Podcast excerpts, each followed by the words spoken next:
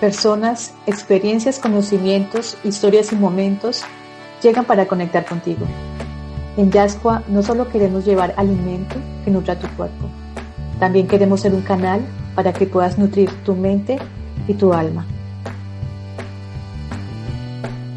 Esperamos que este espacio cumpla este propósito en tu vida. Yo soy Marcela Pinzón y les agradezco por formar parte de esta comunidad. Esto es Yascoa Podcast.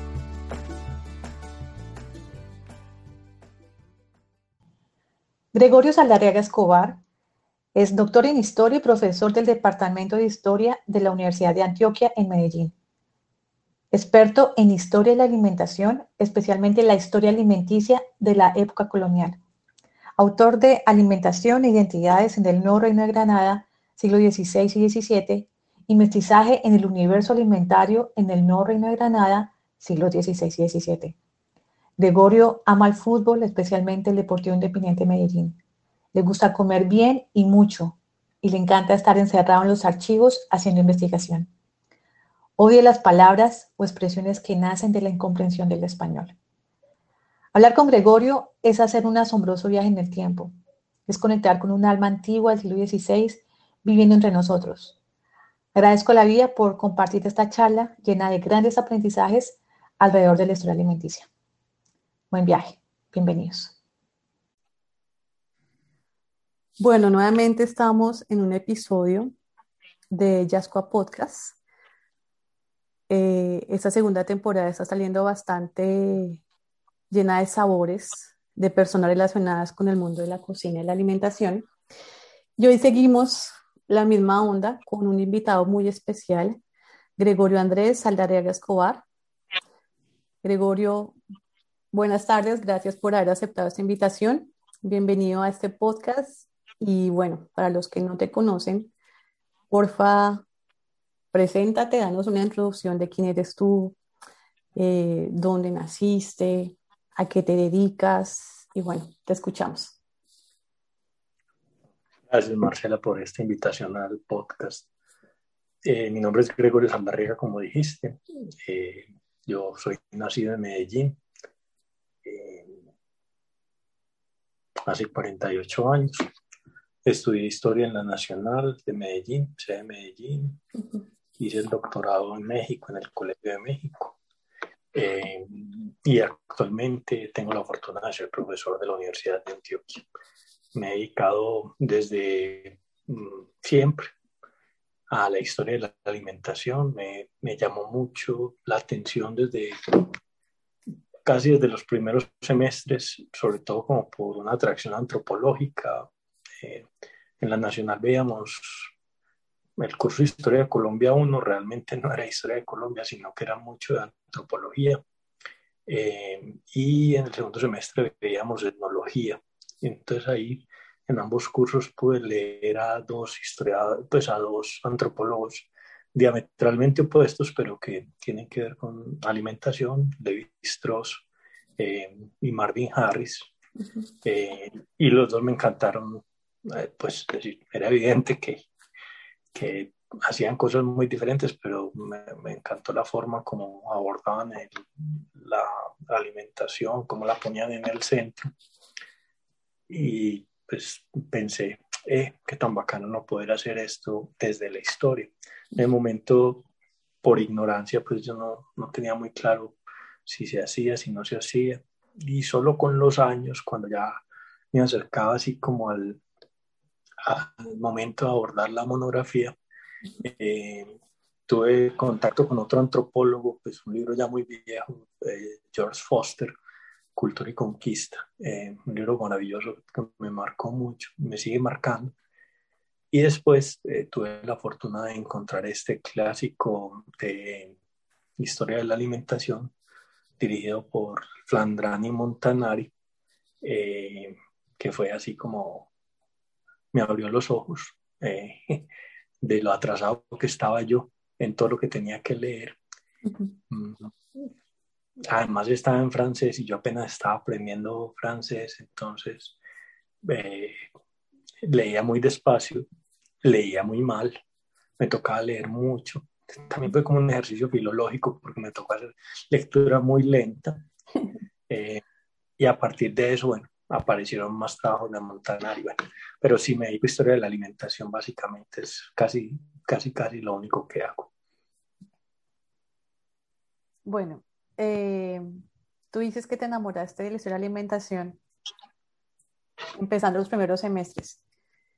Mi pregunta es, ¿por qué te enamoraste de la historia? ¿Por qué no estudiaste, no sé, arquitectura, ingeniería? ¿Y por qué estudiaste historia? Bueno, el por qué no estudié esas es muy fácil. Eh, yo realmente tengo un trazo horrible, mi letra es espantosa. Mm, trazando una línea recta, soy un desastre. Eh, y mis matemáticas son buenas al nivel como de tercero de primaria, ¿cierto? Es decir, soy bueno para sumar, soy bueno para multiplicar, soy bueno para dividir y ya.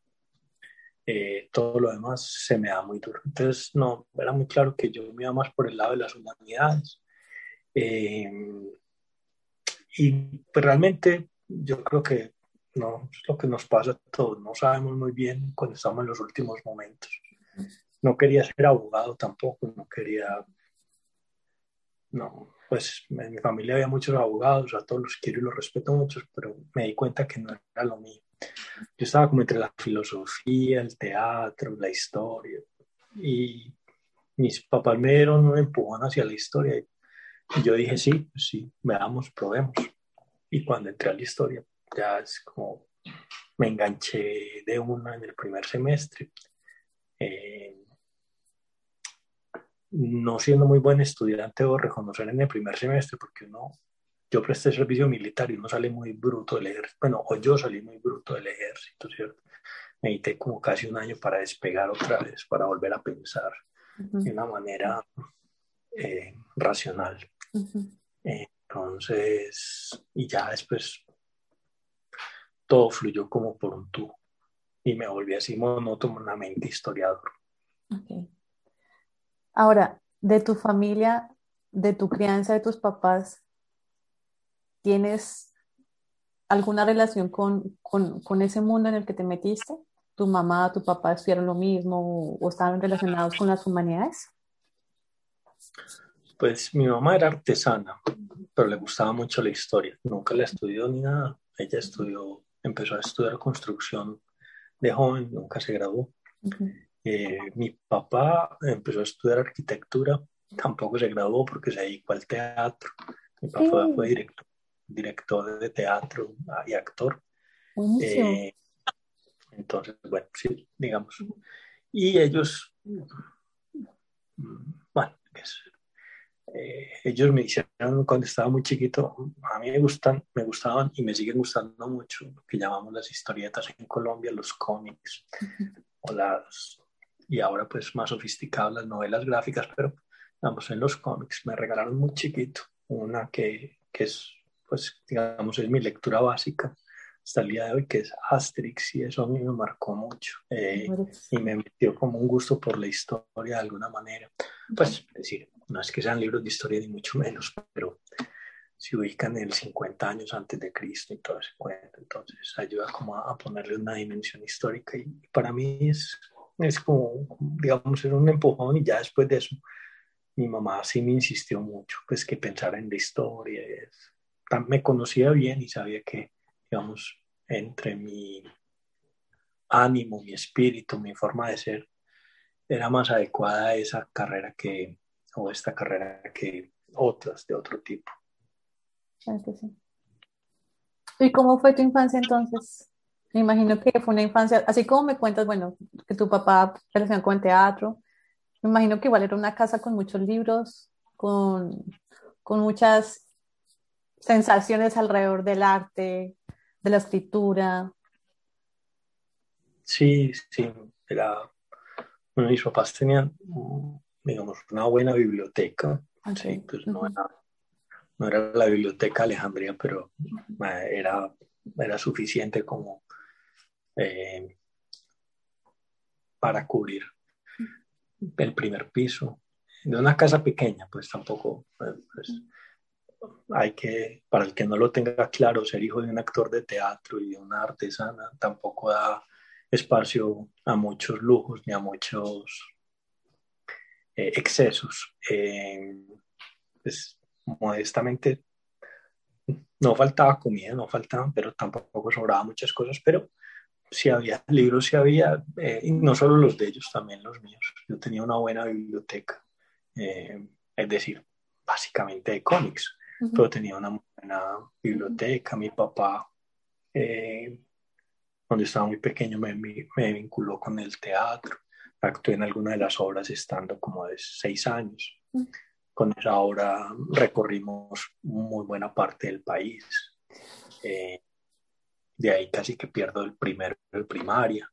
Mm, entonces, bueno, no sé si era, sí, no tuviste una infancia, pero no fue una infancia típica, o sea, no fue la infancia de quedarse en una sola casa, en un solo bar o jugando en la calle, sino me imagino que fue una infancia bastante transformante, una infancia súper interesante en medio de todo.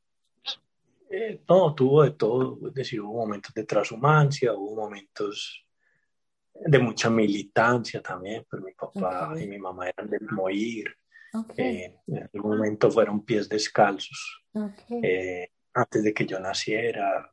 Mm, yo muy chiquito sí hacíamos, eh, pues pasábamos en el pequeño haciendo los stencil para, las, para el morir de, de las campañas políticas. Eh, y, pero también al mismo tiempo, cuando estaba donde mi abuela, pues tenía, mm, sí, amigos del barrio, salía a montar en bicicleta, pues, no sé, me emocionaba con el libro, con el disco de Heidi, veía a José Maya y todas esas cosas. Pues.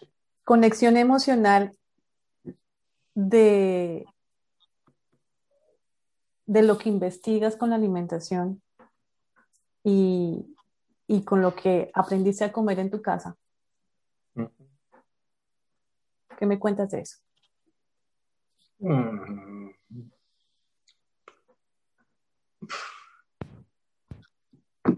A ver, no, pues digamos, eh, en, mi casa, los hombres, de, digamos, del lado de mi papá, eh, siempre hemos comido mucho. Claro, eso no es una virtud, ni es una ventaja, ni es nada, ¿cierto? pero es una característica. Eh, y y yo siempre, pues, a partir de cierta edad, chiquito no, pero después, digamos, de los 10 años empecé a comer mucho. Ah, con la ventaja que un momento no engordaba, ya después uno sí engorda, ¿no? Eh, no era comida, pues, muy sofisticada, no, o sea, así, pues, lo que preparaban, lo que preparaban mis abuelas era bueno, es decir, de muy buena calidad, pero cosas sencillas, pues, no, nada nada muy rimbombante, la posta quedaba muy buena. Yo pues mm, rara vez como posta, pero la de mi abuela quedaba buena. El rollo de carne, pues cosas muy sencillas. Eh, mm, y en la otra casa de, de abuela, pues también había mucha comida muy abundante y, y, en buena calidad, pero insisto, nada muy refinado en ese momento. Bueno, en ese momento era refinado, tal vez no lo hemos refinado eh, pero siempre, eh, es decir, había buena comida, buena cantidad, y yo siempre me identifiqué como muy comedor, mm, incluso pues a, a, niveles pantagruélicos a veces diría, ¿cierto? Eh, yo no era muy de cocinar, la verdad que no, yo era más de comer. Entre cocinar y comer siempre preferí comer, incluso hasta el día de hoy que ya cocino mucho, mucho, mucho más, siempre prefiero comer. Eh, y esa es una de las cosas que menos me gusta de cocinar, que lo que yo cocino no me gusta tanto como lo que cocinan otras personas. Ahora, la ventaja de cocinar uno es que se hace lo que uno se quiere hacer. Pero bueno, hay momentos en que el sueldo no alcanza para uno estar comiendo solo alcanzan para comer lo que uno mismo se hace. Mm, la conexión, es, la conexión sobre todo es con la alimentación. pues, es una racionalización más que una, digamos, la cosa irracional es me gusta mucho comer. La cosa racional es eh, la alimentación es el eje central de la vida. Sin alimentación, decía, hay muchas cosas que son muy importantes en la vida, ¿cierto? Y muy entretenidas. Por ejemplo, es muy importante respirar. Eh, pero no, como yo siempre lo digo, uno no está pensando en respirar, uno lo hace automáticamente. Ya, si va a clases de yoga y hace esto, pues hay un momentico que hace así, así, así, la lleva al estómago, la saca, pero eso es un momentico, porque el resto del tiempo la respiración es un proceso autónomo, automático. Eh, uno no dice, ay, qué bueno ir a respirar aquel aire de allí. Claro que en esta sociedad, ciudades tan contaminadas no estaría mal que lo pensáramos. Pero en la comida uno siempre lo está pensando. Uno, eh, decir, está pensando, está disfrutando lo que está comiendo, o está pensando en lo que se va a comer, o está pensando cómo va a conseguir la comida que sigue. Es decir, y, ya después cuando me di cuenta, o traté de pensar, o se me revelaron los mundos campesinos, que es algo que le insisten a uno mucho, el campesino es una persona que está previendo todo el tiempo. Nosotros estamos muy desvinculados de la naturaleza y creemos que es, digamos, es un asunto eh, de echar cuentas. Y sí, es de echar cuentas, pero lo que hay que estar es previendo todo el tiempo. Yo siembro esto ahora y me lo voy a comer dentro de tanto tiempo. Yo alimento este animalito y me lo voy a comer dentro de tanto tiempo, o lo voy a cambiar por esto, lo voy a volver dinero para... Pero siempre es una preocupación constante por la alimentación. Y no solo es una preocupación, es un placer. Como decía hace un ratito, eh, hay cosas muy divertidas. Es decir, el sexo es divertidísimo. Incluso es más divertido que la comida en, ciertas ocasiones. Bueno, depende de la comida, depende del sexo. Pero uno no tiene tanto sexo como tiene comida. Pues habría que estar a un nivel de actor porno, cosa parecida. Eh, es decir, y es algo que nos, nos es el agente, es el agente socializador por excelencia. Es decir, bien, sean las bebidas o las comidas, eh, aquel, aquella vieja eh, frase clásica que decía, solo, comen, eh, solo las bestias comen solas, los seres humanos siempre comen acompañados. Bueno, eso está cambiando hoy, pero digamos, mm, ser un compañero es compartir el pan con alguien, es compartir el alimento. Entonces, por eso es que me llamó desde el principio tanto la alimentación, porque, eh, pues vos sabes, eh, en, historia también una de las cosas que nos meten mucho es la idea de la escuela de los anales, y la escuela de los anales, entre muchas cosas interesantes que dice, eh, dice una cosita y es, pensemos la historia total, o la historia total no es encarguémonos de todo lo que está pasando, sino que cuando pensemos un problema, ubiquémoslo en las diferentes esferas de la vida, ¿cierto? Pensémoslo como un problema político, pensémoslo como un problema económico, como un problema social, como un problema cultural, como un problema ideológico. Es decir, eh, y a mí me parece que, pues seguramente todo se puede hacer así, pero la alimentación es como el tema que uno lo puede, le vincula tantas cosas al mismo tiempo y sin mayor esfuerzo. Es decir, no es que no cueste trabajo, cuesta mucho trabajo, eh, pero está ahí, está ahí. Uno puede ver que la alimentación es un problema político, que es un problema social, porque es como nos vinculamos, es un problema de ideología, qué es lo bueno para comer, quién se merece comerse qué, eh, qué es lo que es inaceptable hacer en la mesa, como todas las cositas que me parece que están, bueno, además de los símbolos y significados que hay en, la alimentación, que es, digamos, la parte cultural, me, me, llama tanto la atención. Entonces, ahí es como donde yo me, me, me encuentro con, con, la alimentación, así como que tiene que ser esto. Pues es mejor que te dediques a esto Hace poquito mi, mi directora del doctorado me hizo una invitación a algo y me dijo, bueno, yo pensaba que tú con el tiempo ibas a diversificar, pero veo que no. Y yo me quedé, no, pero es que, o sea, si mi campito, si mi campo fuera estrechito, yo diversificaba de otras cosas, pero es que mi campo es infinito, pues, no, no, si me voy a diversificar, me diversifico dentro de la historia de la alimentación, que todavía tengo tantas cosas que no entiendo y que quiero entender, que quiero hacer las preguntas, que quiero llegar a explicarlo de una manera adecuada. Gregorio, ¿cómo está el campo de la investigación de la historia de la alimentación aquí en Colombia? ¿Qué se ha hecho? ¿Qué falta por hacer? Eh, contextualizarnos en qué momento eh, la academia empezó a interesarse por esto aquí en Colombia, de cuándo empezamos a leer los primeros trabajos acerca de la alimentación aquí en Colombia, para que nuestros oyentes puedan como entender más o menos un poquito todo esto.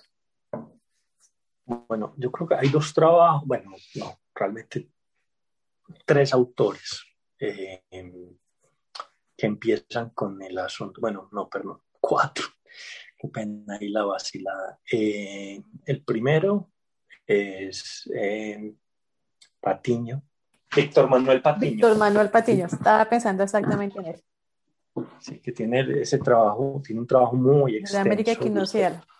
Sí, que son 10 tomos, eh, digamos, de la cultura material, pero él, él, además de eso, él es agrónomo o era agrónomo, pues él fue además profesor de Beatriz Patiño Millán, que fue durante muchísimos años profesora del Departamento de Historia de la Universidad de Antioquia, una de las fundadoras.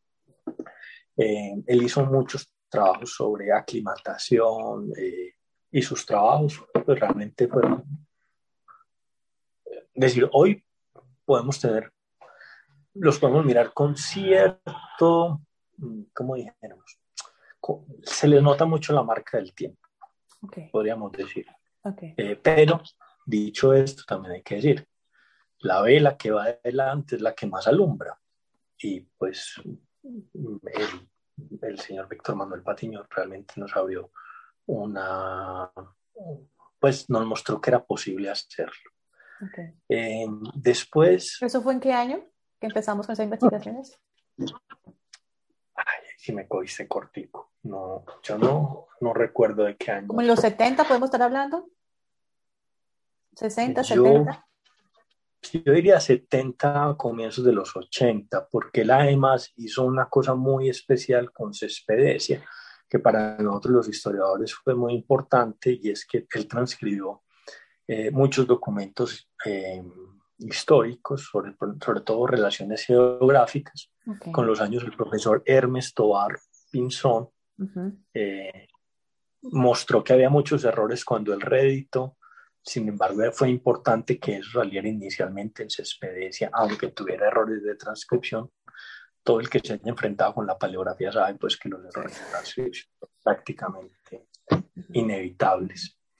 Eh, después vino un, trabajo mm, que se llama Mesa y Cocina en el siglo XIX. Eh, Aida Carreño. Aida Carreño, sí, que ya, que realmente, bueno, que salió en la colección de biblioteca básica de las cocinas tradicionales. Eh, si mi memoria no me falla, originalmente era, la génesis del texto era un, eh, un guion de una exposición. Mm, ese libro es decir, es importante también porque es de los primeros, pero yo con ese libro nunca, nunca pude disfrutarlo, debo decirlo. No, no, no fue como mi copa de té, como dirían los ingleses. Yo después ubicaría a alguien, yo no sé si, otros estarán de acuerdo conmigo, eh, Julián Vargas Lesmes. Él sacó, Julián Vargas Lesmes era un sociólogo de la Universidad Nacional, si mi memoria no falla, era profesor de la Universidad Nacional, y desafortunadamente murió muy joven, en un accidente de tráfico. Eh, póstumamente a él le publicaron, eh, ¿cómo es que se llama? Mm, Vida y, Sociedad en Santa Fe Colonial o cosa parecida, es una colección de ensayos. Y él ahí eh, tiene unos ensayos buenísimos, por ejemplo, de, qué sé yo, de la mitad, de la mitad leñera, eh, o la mitad urbana, perdón, sobre la mitad urbana. Y tiene un artículo eh, específicamente sobre un divorcio en el siglo XVII. Y las cuentas de ese divorcio, bueno, realmente el artículo no es sobre el divorcio, se basa en las cuentas de ese divorcio, pero se dedica a la historia de la alimentación en el siglo XVII.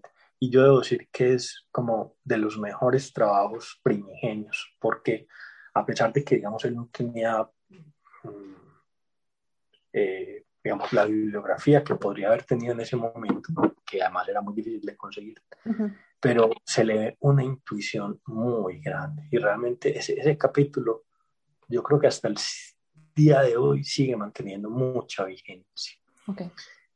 Y la cuarta persona que yo nombraría es un antropólogo, eh, que es Julián Estrada, un antropólogo acá de Medellín, eh, una persona multifacética, pues, es, amigo, yo lo aprecio muchísimo. él sacó dos artículos, eh, uno en historia de Medellín y otro en historia de Antioquia, bueno, perdón, el orden es uno en historia de Antioquia, otro en historia de Medellín. Para la gente de Medellín es, eso fue muy importante porque lo sacó Suramericana de Seguros, hizo una colección, hizo la historia de Antioquia es un tomo, el de historia de Medellín son dos tomos, convocó a, las, a las personas que tenía que convocar para que escribieran los artículos, eh, profesores de la Universidad de Antioquia, de la Universidad Nacional y de otras partes. Eh, Jorge Orlando Melo se encargó de la compilación de ambos textos y Julián sacó eh, un texto histórico en cada uno de ellos. es decir, uno es de comienzos de los, el distrito de Antioquia es de finales de los 80 y el de y el de historia de Medellín es de comienzos de los 90. Después de eso, hay, pues hay muchísima gente, muchísima gente, pues ya no los consideraría yo propiamente pioneros, eh, pero hay, hay muchos trabajos eh, que han sido interesantes, eh, algunos más desde la gastronomía que desde, digamos, las ciencias sociales, pero que nos han apuntado cosas, los trabajos de Lácides, digamos, Lácides Moreno en, en cosas de gastronomía sí era pionero, en, digamos, en historia o, en ciencias sociales, no. Eh, y bueno, ya después de eso también los historiadores trabajamos muy de la mano con los antropólogos en cosas de alimentación, entonces yo creo que Ramiro Delgado entraría ahí sin duda, la profesora Aida, mm, bueno, mi memoria está fallando mucho, pero es una antropóloga ya jubilada de la Universidad de Antioquia, también trabajó cosas muy interesantes sobre alimentación. Eh, y en este momento, eh, a mí me gusta mucho lo que han estado haciendo los colegas en Bogotá, eh, el, trabajo, el trabajo de Stefan, por ejemplo, el de Juana, Juana Camacho. Eh, tienen un grupo de estudio muy bueno. Además crearon la red latinoamericana de estudios sociales de la alimentación. Eh, sí, bueno, no. Y en Medellín hay cosas interesantes. Bueno, Germán Patiñosa también con Fogón de Negros, pero no exclusivamente con Fogón de Negros, también eh, hizo aportes muy interesantes eh, en, los temas de, la alimentación. En la Universidad del Cauca mm, hay un profesor eh, que se graduó, se doctoró en Ecuador en estudios latinoamericanos, una persona súper querida, en este momento se me escapa el nombre, pero también trabajó sobre la alimentación en el valle de... Es un valle, inter, el valle del Patía, perdón, que tienen ahí lapsos. Eh, entonces, bueno, yo creo que hay, hay cosas que se están haciendo y que son muy interesantes eh, y que se van a hacer. En este momento, eh, yo no sé si siguió, pero por ejemplo, la profesora Diana Bonet mm, estaba haciendo unas, y sacó un artículo sobre la papa, pero además de eso estaba animando a... Ella es de los Andes, ¿cierto? Creo. Ella ya se jubiló de los Andes, por eso no sé si, no sé si siguió. Ella actualmente está dirigiendo la revista Fronteras, de Fronteras de Historia. No el anuario de historia regional y de las fronteras, sino el Fronteras de la Historia del ICANN. Eh, entonces, pero yo sé que ella tenía un grupo de estudiantes a los que animó para trabajar sobre, sobre el tema y lo estaban haciendo muy bien en los Andes. Eh, bueno, ahí, hay muchas cosas. Seguro se me escapan algunos, la memoria, como mi memoria es muy frágil, se me olvidan datos, cosas. Bueno, Gregorio, ahora, pregunta, ¿por qué te nos quedaste estudiando la alimentación en los siglos XVI y XVII de este territorio? ¿Por qué exactamente esa época? ¿Te interesa tanto? Ah, em, bueno, digamos porque a partir de 1700 el mundo pierde sentido para mí. Ya, ya no lo entiendo. Entre los siglos XVI y XVII yo entiendo el mundo, no perfectamente, pero lo entiendo. Ya después me cuesta mucho trabajo, me cuesta mucho trabajo. ¿Y en qué sentido, en qué sentido lo entiendes? ¿En qué sentido te conectas con esos dos hilos? Pues decir esto, decir esto, después tendría que decir, uy, qué tan humilde, pero, pero es como, yo creo que entiendo cómo piensa, es decir, cuáles son las lógicas que subyacen, cuáles son eh, por lo menos en, digamos, en teorías dietéticas. Yo entiendo cómo funcionan las teorías dietéticas del siglo XVI y XVII. Eh, eh, la teoría médica la logro comprender según la lógica de los siglos XVI y XVII. Es decir, se me escapan detalles, evidentemente, pero digamos, comprendo la, la, lógica global. Cuando me dicen una palabra, sea que se están refiriendo. En el XVIII empiezan a cambiar muchos paradigmas. Eh, bueno, desde el 17 están cambiando paradigmas, evidentemente, mm, pero en el 18 hay un cambio sustancial eh, que tiene que ver con la ilustración, eh, pero no solo con la ilustración. Y eso hace que yo no, no, no termine de entender bien qué es lo que sigue después, ni el 19, ni mucho menos el 20. Entonces, desde, desde muy temprano en la carrera, yo pues no lo entendía desde muy temprano en la carrera, pero desde muy temprano yo me di cuenta que, que me quería estudiar el periodo colonial. Yo, por ejemplo, yo no tengo eso que tenían los historiadores, digamos, de la primera hornada de historiadores de Colombia, ¿cierto? Que uno ve los trabajos de Colmenares y van desde el 16 y 17, 18, 19, y con el, 20. ¿Ah? Monumentales, que abarcaban todo. Sí, sí, o Hermes, que uno ve pues, que Hermes puede saltar de periodo en periodo y todo esto, eh, o el profesor Víctor Álvarez, eh, o el profesor eh, Jorge Orlando Melo. Yo no tengo eso, es decir, yo no tengo esa versatilidad para, ¿no? Yo me, me, pareció tan atractivo el periodo colonial que decidí quedarme ahí. Y después de eso, cuando decidí quedarme, me di cuenta que es que además no entendía lo otro. Pues era. ya vemos los vicios de, de formación profesional, podríamos llamarlo. Bueno, y a partir de esto y investigaciones, para las personas que, bueno, que no, no, no conocemos como el contexto y la historia de la alimentación en Colombia, de lo que somos hoy, de lo que comemos hoy, eh, un poco a los que te están escuchando. ¿Desde dónde somos lo que comemos hoy? ¿Sí? Como colombianos. Las mezclas. Algo así, obviamente es una vaina muy larga, pero digamos algo así resumido. Bueno, yo... Sí, se puede resumir, ¿no? no, no, no, resumámoslo, sí. Eh, yo creo que una de las cosas que tenemos que tener en cuenta es diversidad. Primero, somos diversos. Eh, segundo, bueno, que esto es una cosa que, que a mí siempre me, me, gustó mucho, lo que decía Levi Strauss de la identidad. La identidad siempre se debe manejar en plural, nunca en singular. La, la, identidad en singular es medio, una cosa medio totalitaria.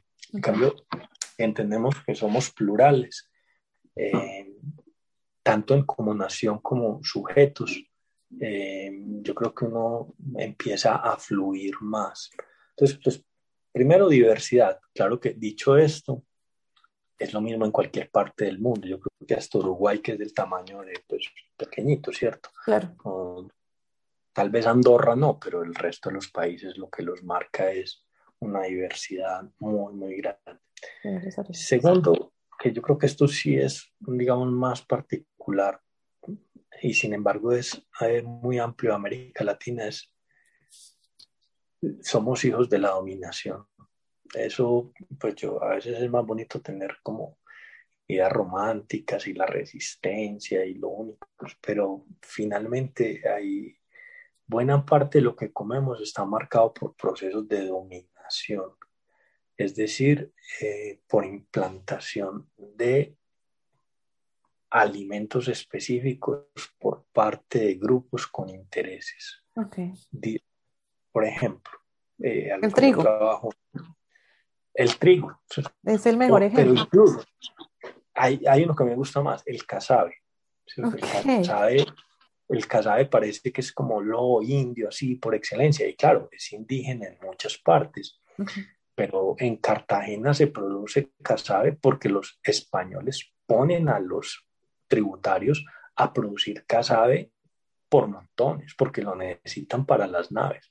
No les gusta, les sabe horrible, pero lo necesitan. O sea, ¿lo hacen más por necesidad, porque no hay otra opción de otro producto? Sí, porque es un pan muy duradero, que mientras no se moje no se daña, entonces, para los barcos es muy importante, tanto para los barcos atlánticos, interamericanos o incluso fluviales, eh, para esos trayectos es muy importante. Los indios no comen caza en Cartagena, es decir, los de Santa Marta sí, los del Amazonas sí, pero los de la banda occidental no comen casabe y los españoles se lo ponen a producir quieran o no quieran y después cuando les quitan a los indios los siguen produciendo los negros pero porque los españoles lo necesitan. Y bueno lo que tú dices del trigo es decir tenemos a los grupos indígenas del altiplano produciendo el altiplano cundiboyacense me refiero produciendo mucho mucho trigo. Ahora no todo hay que verlo como imposición, ¿cierto? Pero hay un, hay un factor muy grande que es dominación. El otro factor es adaptación. Es decir, cómo los españoles se adaptaron a, a, consumir casabe a pesar de que no les gusta, o a consumir maíz a pesar de que al principio lo ven con, con cierto recelo, eh, porque jerárquicamente no, no, equivale al maíz, eh, al, al trigo, perdón.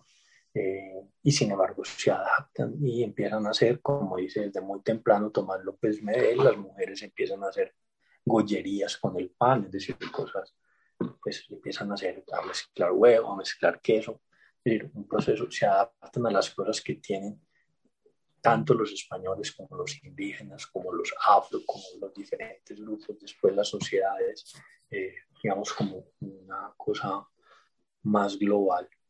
Y finalmente, pues podrían ser muchas cosas, pero para resumirlo, yo creo que eh,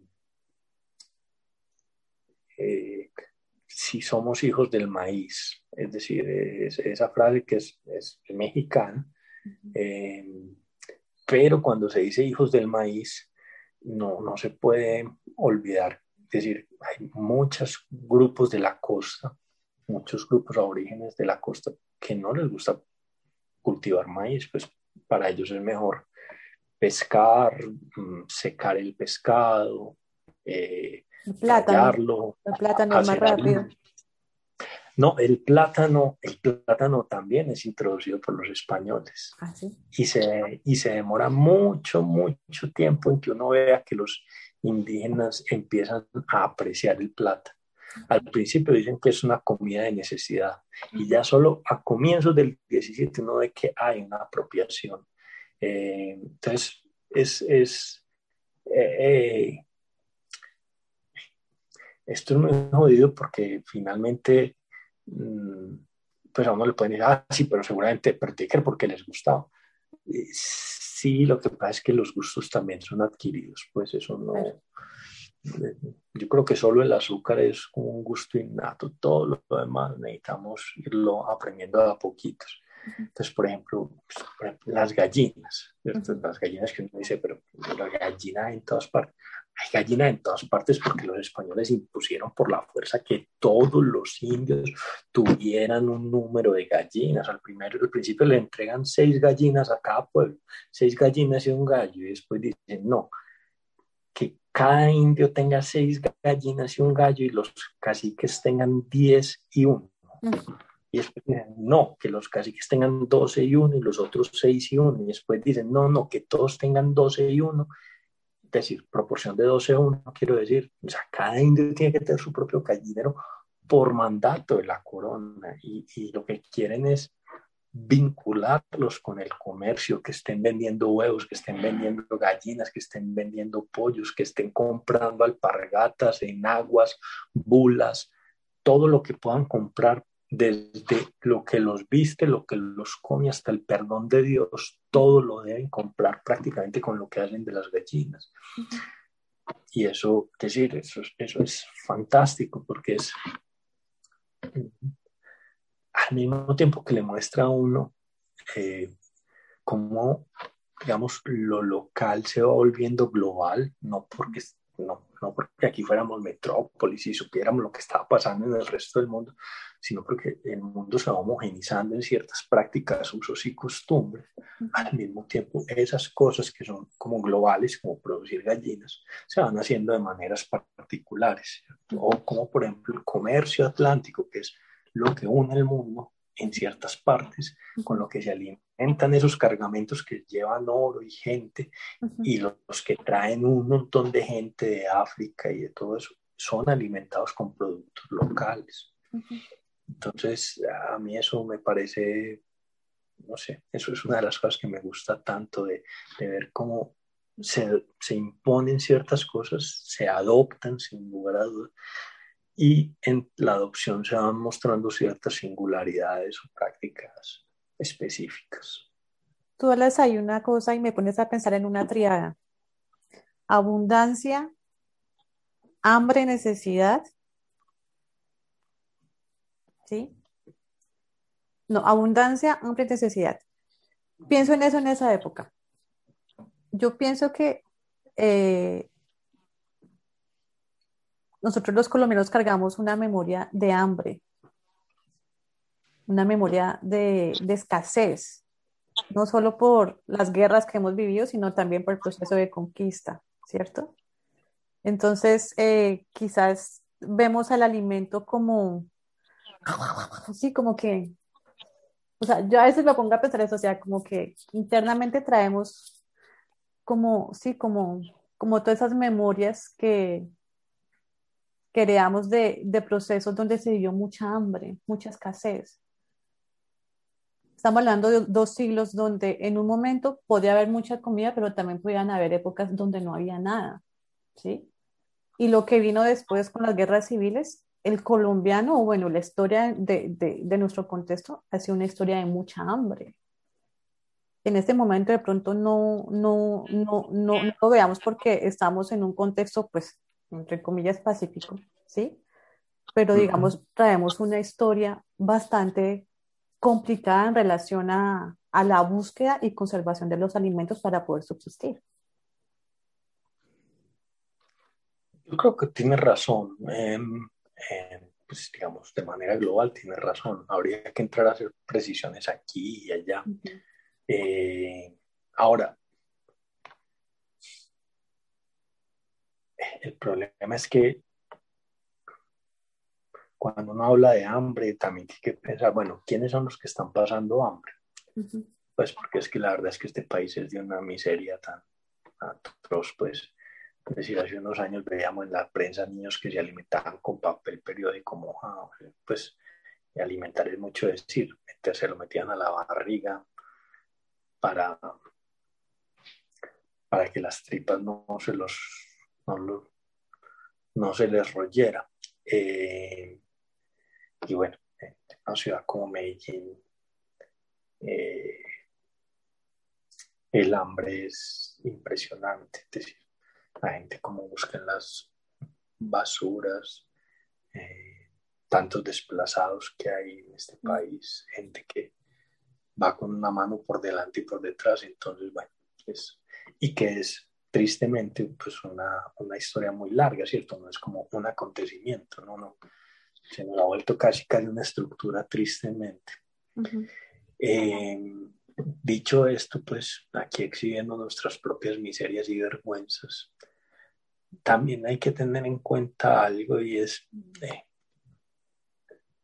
aquí pues voy a sonar como un sacerdote de la intertropicalidad, pero el estar en, una zona sin, eh, sin estaciones dramáticamente sentidas, yo creo que también nos da otra relación con la comida y, y no yo creo que ahí no es con el hambre, porque digamos, en la conquista inicial sí hay unos momentos de hambre muy fuertes, mm, pues para los españoles y para los indígenas. Eh, pero después con el paso del tiempo son cosas muy puntuales, es decir, por ejemplo, la langosta. Entonces se juntan las langostas y se acaban con todo, entonces ahí hay un hambre, o, el polvillo que acaba con el trigo, o una peste que mató las vacas pero son muy puntuales. Si uno mira eso en la historia de Colombia, si uno hiciera un paneo muy largo, yo creo que entre 16 y 17 nos va mucho mejor que Europa. Bueno, no es porque nosotros viviéramos en ese momento, digamos, al, territorio le va mucho mejor que Europa en ese el grupo de las pestes, enfermedades, hambrunas. Entonces, eh, claro, en el 19 es que estábamos locos para tener guerras y después es que eso fueron como, no sé, nueve, seis, ocho en un momento. Hubo mucha pues, hambre, o sea, en ese lapso hubo mucha hambre, mucha hambre. Sí, no, claro. Es, que, se, ve, se ve en el hecho de que el colombiano, cuando viene un extranjero y les da asco porque nosotros nos comemos absolutamente todo de la vaca. O sea, de la vaca no se desperdicia nada, ni siquiera los cascos, porque ahí sacamos la goma para hacer las gelatinas y que ellos no entienden eso, pero, eso viene de, de, esa herencia, o sea, de, de momentos de mucha hambre que nos condicionaron. No, pero yo ahí no estaría de acuerdo contigo, Marcela. Yo creo que esos, esos, son, eh, esos son extranjeros muy remilgados. En todas partes se aprovecha todo del, de los animales. Yo no sé si, eh, si tú y los oyentes, de pronto yo se los recomiendo, a mí me ha gustado. En Netflix hay una, serie que se llama Chef's Table, que es como... Eh, y hay uno muy bacano de uno de Darío Cecchi, si no estoy mal, un italiano, un carnicero toscano. Eh, y entonces él dice que cuando él estaba chiquita, hasta los 18 años, eh, él nunca probó la bisteca a la fiorentina. La bisteca es, pues, sí, es, es, digamos, no es solo el solomito, pero sí es como una parte muy buena, que él en la casa se comía, es decir, eh, la, la, la, trompa de la vaca la ponían a hacer, las orejas, todo, todo, todo. todo. Eh, y que cuando él empezó a ser carnicero, después de que murió su padre, pues dijo, pero pues eso de matar una bestia solo para que se coma la bisteca, a mí sí me va a pesar con el animal, pues uno, si uno lo mata para comérselo todo, allí pase, pero entonces montó un restaurante en el que él come todo lo que hacía la abuela, eh, todos los tipos de carnes. Pero bueno, voy a, voy a esta idea, la verdad es que eh, en el proceso, hay un proceso en el que sí nos remilgamos mucho, es decir, y ese remilgo, no solo los extranjeros, sino también los colombianos, hace que ciertas carnes nos parezcan menos atractivas. Eh, pero yo creo que en todas partes del mundo, pues es que un español, yo no, es que ni la cola del, del cerdo la desaprovechan, ¿cierto? Ellos tampoco desaprovechan la cola del toro hacen eh, la cola del toro en tinta y hacen las mismas morcillas que hacemos nosotros, solo que con más cebolla. Pues decir, no desaprovechan nada. Yo creo que no, el asunto de no desaprovechar nada del animal también es, es algo muy campesino y éticamente me parece adecuado. El problema es que a veces tenemos la visión del consumidor clase media de la ciudad que si no es solo mito no le sirve lo demás, ¿cierto? Eh, pero no, que va a todas partes, hay que comerse absolutamente todo. ¿Sabes dónde creo yo que uno incluso podría eh, ofrecer una versión opuesta a lo que, digamos, a tu visión, que, no necesariamente puedes dar una visión opuesta, está, quiere decir que la tuya La apertura del, en teoría, pues, de la gente para compartir su comida. Eh, en el campo, por ejemplo, la gente es muy amplia con la comida, invitan a comer con mucha facilidad. Eh, tal vez no les sobre, pero comparten, es decir, hacen el, hacen el sancocho, hacen el, el mondongo, hacen cualquier cosa y, y, comparten. Yo creo que hay una muestra también de una relación con la comida que no es de escasez, puede que no sea de abundancia, pero sí, pero no necesariamente es de hambre. Lo que pasa es que, vuelvo y digo, siempre hay que pensar dónde, en qué momento, quién, sí, tantas particularidades que a veces nos matan la, la posibilidad de tener como una visión general. Se mire la memoria, cuando yo vivía en Francia, mmm, terminábamos de comer y siempre está la canasta de pan francés y al final se coge el pan y se limpia el plato, queda prácticamente para colgar. Y son cosas que pues aquí no lo hacemos, entonces lo aprendí a hacer allá. Pero un día almorzando con unas abuelitas, ellas me explicaron, ¿tú sabes por qué hacemos esto acá? Y yo quedé en shock porque es una costumbre que viene de las dos guerras. Fue tanta el hambre que, eh, o sea, no se desperdicia absolutamente nada. Y eso lo eran los franceses y ahora el mundo lo ve como, sí, como una de, de, de las costumbres de la cocina francesa y todo el mundo lo hace y es como, sí, como si fuera algo sí, o, ¿sí me entiendes? No, o sea, el origen no es de ahí, el origen es de un origen de hambre, de sufrimiento. Sí, Entonces, claro, ver, ver, ver ese hábito desde ese punto de vista para mí fue impresionante. Y mm. viniendo en un contexto donde aquí en Colombia es lo contrario, el que deja el plato limpio es un muerto de hambre, ¿sí? Que muestra el hambre, o sea, aquí lo normal es dejar comida en el plato para pasar como que yo soy una persona decente. Entonces, es una anécdota, pero, pero digamos sí me conecta mucho con, con ese aspecto, ¿no? De las memorias que creamos también. Sí, sin duda. Sí. A, mí me recuerda una cosa que leí alguna vez, parece que era árabe, pero vaya uno a saber, mm. que eh, le pregunta el hijo al padre que si cuando va a una casa de comer mucho o poco, y le dice, debes comer mucho, porque si vas a la casa de un amigo, él se sentirá muy bien. Y si vas a la casa de un enemigo, él se sentirá muy mal. siempre hay como una relación ahí que se debe hacer en ciertos casos. Pues, y como vos decís, por ejemplo, limpiar el plato entre nosotros no es bien visto. Eh, pero bueno, también entre los franceses es mal visto que uno cambie el tenedor de mano para comer a la americana, sabiendo que a la europea el tenedor siempre debe estar a la izquierda y son cositas unas modales. Bueno, yo imagino cómo le va a tocar a los historiadores en 20 años si quieren hacer historia de lo que está pasando en estos dos últimos siglos, entre el siglo XX y siglo XXI, con toda la cuestión de la alimentación en Colombia.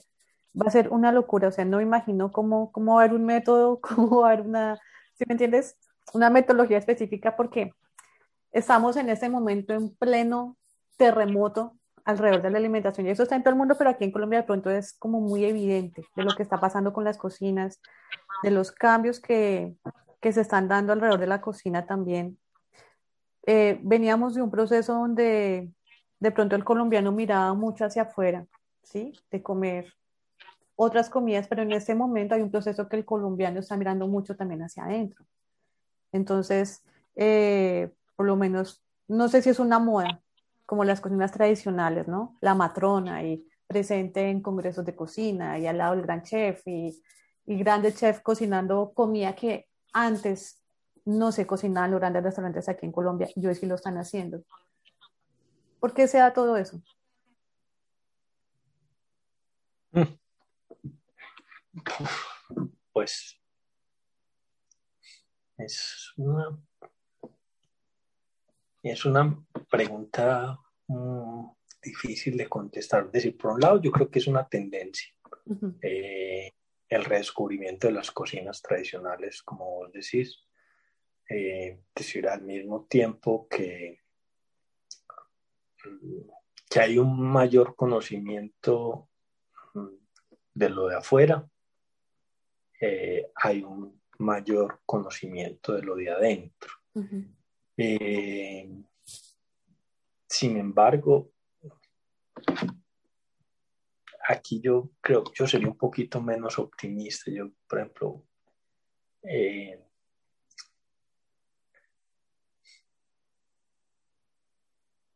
no sé, yo creo que a veces es eh, más fácil conseguir sushi que conseguir, eh, no sé, un plato del Pacífico colombiano, por decir algo, en Medellín por lo menos, ¿cierto? No, o, un plato o, un plato boyacense en Medellín, pues bueno, quiero decir. seguramente el sushi nuestro tampoco es tan bueno, pues, pero bueno.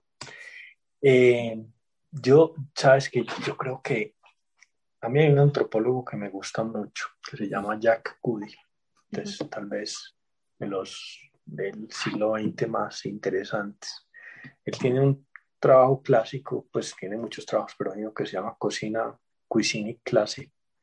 Eh, y él ahí propone una cosa, mm, la retoma, pero, pero digamos, la, la, la, señala muy bien y es cuando empieza a haber una cuisine, es decir, una, una apropiación de la cocina en que sube de nivel eh, y se le da un valor diferenciado, es decir, ya no son cocinas regionales o cocinas tradicionales, sino que es una etapa mm, en la que hay una mayor preocupación. Ahí confluyen, si, memoria no falla, el Goody señala que eran cuatro cosas. Eh, Primero, una masa crítica. Él lo señala para, digamos, para un mundo tradicional, pues así como eh, China, pero pensémoslo para nuestro caso. Una, una masa tradicional, es decir, gente que le da valor a comer. Y eso me parece que es fundamental. en el momento en que la comida se vuelve un placer hedonista, no un placer de, digamos, simplemente de sostenimiento, eh, sino no solamente de cantidad, sino de calidad, ahí hay un giro. Eh, lo segundo, eh, la presencia de la escritura. Como dije, Goody lo señala para un mundo tradicional, pero yo creo que lo podemos pensar. No, no es que antes aquí la gente no escribiera, pero una cosa que pasa que es muy interesante es que la gente empieza a escribir de cocina. En el caso nuestro, por ejemplo, pues en el caso de Medellín específicamente, eh, Julián, en el caso eh, Costeño Lácides, eh, en el caso de Bogotá no se me, se me, escapa el nombre, pero hay gente que empieza a escribir sobre cocina. Entonces la gente le da, empieza a asumir que ahí hay un valor. El tercero, la comunicación de las diferentes cocinas para vincularse. Y yo creo que eso también es, eso fue muy importante, mm, las, digamos, las academias de cocina, porque no solamente estaban pensando ya en las cosas francesas, que son muy importantes sin duda, sino que también estaban rescatando. Entonces yo creo que ese, ese, ese proceso de comunicación, de valor, de darle un, es decir, esa comunidad que quiere saber más, esa comunidad que está leyendo y escribiendo y además hay una comunidad que está proveyendo los platos. Hay un cuarto que en este momento no recuerdo, eh, creo que también era muy importante, pero bueno, te lo quedo debiendo, así como a los oyentes. Yo creo que serían esos tres elementos fundamentalmente. Ahora, Eh,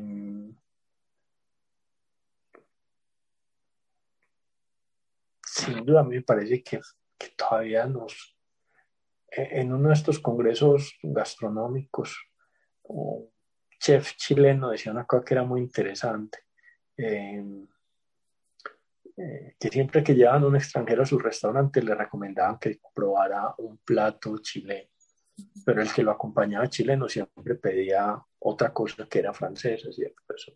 o un steak o cualquier cosa. Eh, yo, yo, yo creo que hay un momento en que, si pensamos en esa anécdota, que tendríamos que trascender como la curiosidad eh, etnográfica. Eh, tendríamos que trascender también el chauvinismo patrio,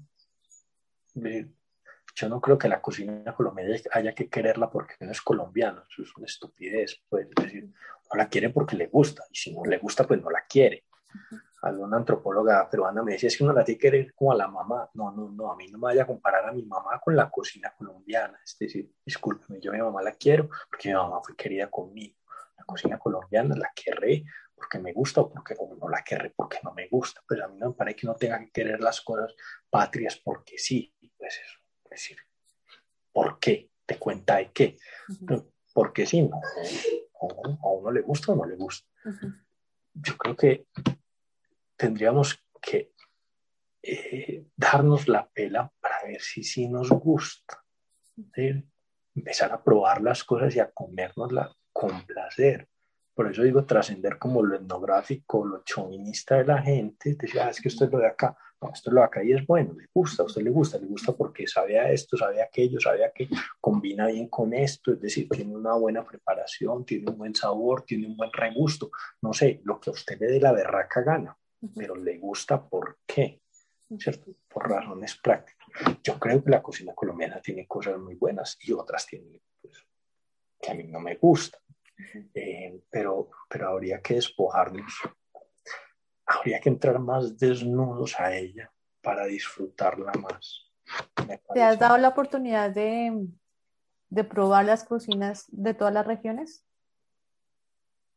No, de todas no. Pues, por ejemplo, del Bichada, del Amazonas. Bueno, del Amazonas probé algo. He probado cositas aquí y allá, pero, pero, pero no, no he tenido, no he tenido tan, tan, tan, tampoco tanta inmersión he, pues he comido cosas de muchas partes, eh, pero como te digo, por ejemplo, eh, Julián Estrada en el restaurante que tenía en el oriente antioqueño, en haré para enamorarte, tenía un menú buenísimo, un menú tradicional de diferentes partes del país, y eso era la locura, es decir, Julián, alguna vez eh, fue allá, este, el, que tenía el restaurante El Bully, eh, mm. este man de la comida molecular. Y él dijo, a mí no me digan que yo hago cosas raras, el que las hace es Julián, vea qué es esto tan raro.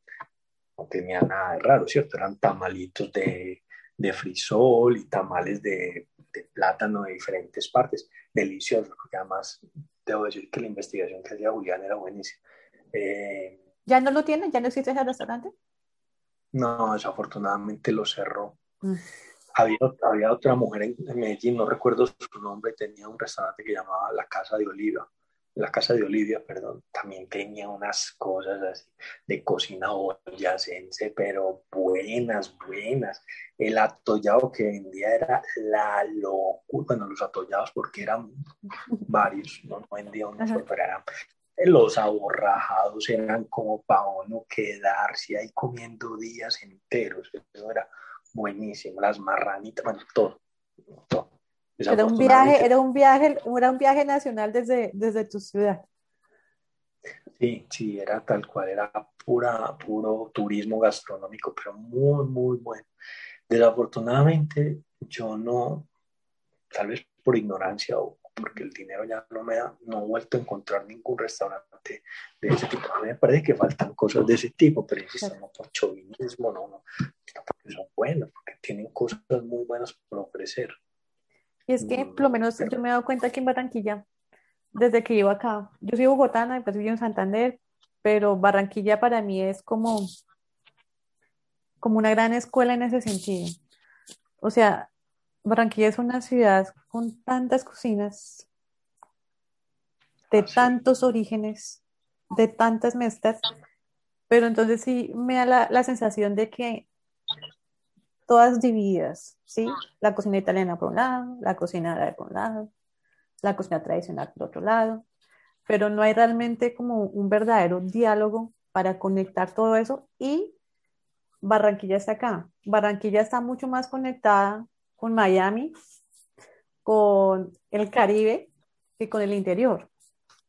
Entonces, el desconocimiento que hay acá de, de, de, de, lo que se está moviendo adentro es grandísimo. Pero, sin embargo, hay una resistencia, por lo menos la comunidad santanderiana aquí en Barranquilla. Aquí no imaginas la cocina santanderiana que he encontrado de un nivel increíble, ¿sí? Pero solamente pues lo conocemos los santanderianos o los que tenemos contacto con santanderianos, ¿sí? Pero digamos, eh, hay un desconocimiento eh, y, y, una falta de, de, de, poder conectar con, con otro tipo de alimentos, arepas de Boyacá, cocidos, ¿sí? Con toda esta comida que, o sea, mm, o sea, realmente la división sí, es una división geográfica. Nuestro país es una locura, las montañas, todo lo que nos divide, pero es una división mental también. Tal cual. Pero yo no sé, pues yo, yo la verdad debo reconocer que Barranquilla no la conozco mucho, pero sí, pero a mí, por ejemplo, el trabajo de Alex, que se, me gusta mucho. Eh, eh, tanto en su restaurante, digamos, de comida libre, pues, como le dijéramos, sirio-libanesa de pronto. Sirio-libanesa. Eh, y ahora con el otro que abrió Palo de Mango, que es como más... Con lo tradicional, con la comida local. Sí. Pues decir, no, no, he tenido, no he tenido la fortuna de probar el de Palo de Mango, pero eh, todas las cosas que él pone en Instagram realmente se ven buenísimas y se ven muy tradicionales. Y los recetarios, él sacó un recetario, eh, mm, un recetario caribe, eh, pues, pero caribe pues colombiano, buenísimo. la diversidad de cosas que hay ahí, uf, es asustador. Mm, pero sí, efectivamente eh, como viendo señales, a veces está muy compartimentada la, la, la comida en los restaurantes y ah, también es un grado de especialización que en ocasiones se necesita. ¿Sabes, ¿sabes qué, cuál es el ejemplo de un país que logró como derribar esas, esas, esas, esas barreras mentales alrededor de, ¿sí? de, de lo que nos une? Perú. Perú en cualquier congreso, en cualquier evento, por lo menos en Francia, cuando hacen los eventos de grandes cocineros, los peruanos, franceses, peruanos, siempre están punteando, siempre están punteando. Y cuando tú pruebas la cocina peruana y pruebas la cocina colombiana, o sea, puede sonar muy, muy egocéntrico, pero no tenemos mucho que envidiar. Simplemente es que eh, no nos hemos apropiado ni hemos valorado lo que tenemos, en mi humilde opinión. Mm. ¿Tú qué crees frente a eso?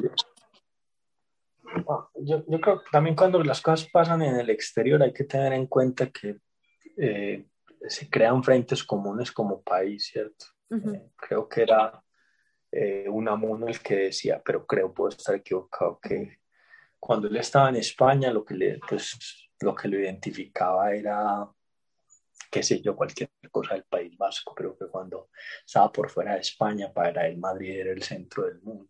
Entonces, bueno, pues a veces eh, los colombianos dentro del país podemos tener diferencias regionales, pero cuando nos encontramos por fuera, pues somos colombianos. Tal vez pasa lo mismo con los peruanos, ¿no? pero no, no sé, no sé, no sé en ese caso específico. Julián Nestra alguna vez decía que eh, Perú era el país de, las mil recetas con, con tres ingredientes o cinco ingredientes, no sé, que Colombia era el país de los cinco ingredientes, con la, eh, de las cinco recetas con los mil ingredientes. Que aquí había mucha diversidad, pero que siempre nos terminábamos comiendo las mismas cositas. Sí, yo, yo, sí creo que ahí hay un, un, proceso de, de, auto, de auto de autorreconocimiento y de autoposicionamiento. Eh, sí, eh, pero bueno, ahí, ahí a poquito se va haciendo. Ahí vamos pues lo van haciendo los cocineros. Bueno, para los, eh, los que hacen parte del mundo académico, específicamente historiadores y, personas que están interesadas en investigación alimenticia, ¿cuáles son las principales fuentes donde se puede hacer investigación en este momento? Fuentes documentales. Sí, fuentes documentales. Mm, bueno, depende mucho del periodo que uno quiera trabajar. Eh, decir, si es para el mundo siglo XIX, para el siglo XX, XXI, eh, la prensa y los recetarios están explotados en este momento como, como una de las grandes fuentes. Es decir, el trabajo sobre recetarios es muy importante. Yo tengo el gusto de estar dirigiendo ahora una tesis doctoral al respecto sobre recetarios en Medellín, eh, pero pues más allá de eso, en, por ejemplo en México hay una profesora, eh, pasa que el apellido es como enredado, entonces no, me da pena pronunciarlo, pero ella tiene una obra larguísima sobre, sobre recetarios. Eh, también para el siglo, siglo, pues para este siglo XX y el XXI, eh, la dietética, la nutrición y la dietética tienen un campo grandísimo ahí como eh, de estudio, eh, que es muy fuerte. Eh, también hay otro campo para este tiempo presente que es mucho, que es la hotelería. La hotelería y el turismo.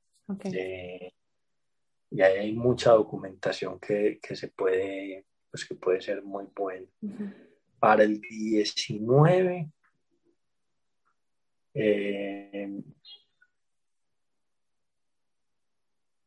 es que el 19 casi no lo conozco, pero eh, yo creo que hay algo que, que, no, para todos los siglos no hemos explorado lo suficiente y que puede haber buena información, y es los archivos personales, sobre todo los archivos epistolares. Okay. Eh, y, mm, bueno, eh, literatura, en literatura, por ejemplo, como lo que hizo Germán Patiñosa, eh, em, hay, hay, mucho para hacer, hay, eh, hay mucho por trabajar entre nosotros.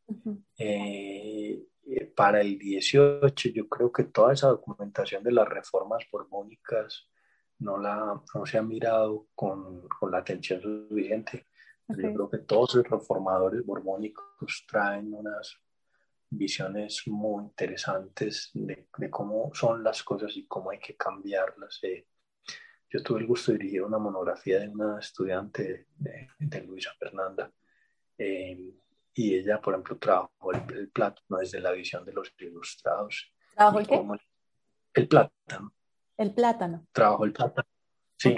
Y, muestra cómo el plátano pasa de ser considerado algo positivo a ser algo considerado negativo en, en un abrir y cerrar de ojos, como lo que nos condena al atraso en el 18 del plátano eh, y de dónde salen estas ideas.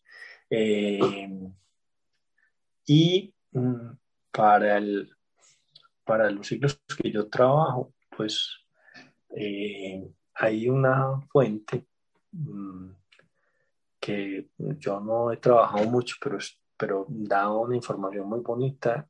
Pasa es que me aburrió la de trabajar porque hay que armarse de paciencia, pero son los testamentos. Eh, y sobre todo, yo pensaría mucho de que una fuente, que yo tampoco he trabajado mucho, pero espero hacerlo en el futuro, son los juicios de residencia. Ahí, hay mucha información. Buenísimo ese dato, te agradezco. Personalmente me interesa mucho, como para poder ubicarse un poquito. Bueno, ¿qué mensaje le quisieras decir a, a, a la nueva generación de historiadores que está surgiendo en las universidades? que son chicos, son nuevas generaciones con muchas ideas, con mucha información, con mucho acceso a tecnología, eh, referente a, a, lo que hay por hacer en la historia de la alimentación, a los que puntos están interesados. Hay mucho por hacer, falta mucho por hacer, está todo por hacer. ¿Qué le dirías? Ah, está todo por hacer. está todo por hacer. Está todo por hacer. No es que no se haya hecho nada, pero... Faltan manos. Siempre. Faltan mentes. Para sí, faltan preguntas. Y sobre todo una cosa es cada generación plantea nuevas preguntas. Incluso con las mismas fuentes plantean nuevas preguntas. Entonces, eh, no, aquí está todo por hacer, afortunadamente. Bueno. hay eh, unos andamios, hay unos andamios, pero, pero esos andamios que, que se han puesto le dan para construir una obra mucho más grande. Claro que sí. Bueno, Gregorio, para los que quieran conectar contigo, ya sea para, bueno, no sé, hablar del tema, pedirte asesoría, lo que sea, eh, ¿cómo te pueden encontrar? ¿Cómo pueden contactar contigo? Mm, no, me pueden escribir a mi correo gregario.yahoo.com. Okay. Eh, a veces me pueden demorar en contestar porque se me, se me sepultan así los correos, pero eventualmente lo hago. Eh, si quieren, si no quieren hablar conmigo, sino conseguir algunas de las cositas que he escrito, casi todo lo tengo disponible en, academia.edu, en mi perfil, y ahí desde, desde, el libro que salió pues en las cocinas básicas, que es mi tesis doctoral, hasta artículos más recientes, todo está ahí. Eh, ya, pues básicamente hay esas dos maneras. También pues también puede ser a través de Instagram, de, cualquier, o de Twitter. Facebook no tengo, eh, pero por cualquiera de esos vías trato, trato de contestar relativamente rápido. ¿Listo? Bueno, yo creo que ya podemos llegar hasta acá. Ha sido muy interesante esta conversación. De verdad es que te agradezco mucho por haber aceptado esta invitación, Gregorio. Si te ha gustado este podcast, compártelo. Puede que a esa persona que tienes en mente también le sirva. Si quieres estar atento a todas nuestras novedades y no perderte ninguno de nuestros podcasts, Síguenos en redes sociales como arroba Podcast o búscanos en nuestro sitio web www.jaspa.com. Gracias por compartir este espacio con nosotros. Bendiciones.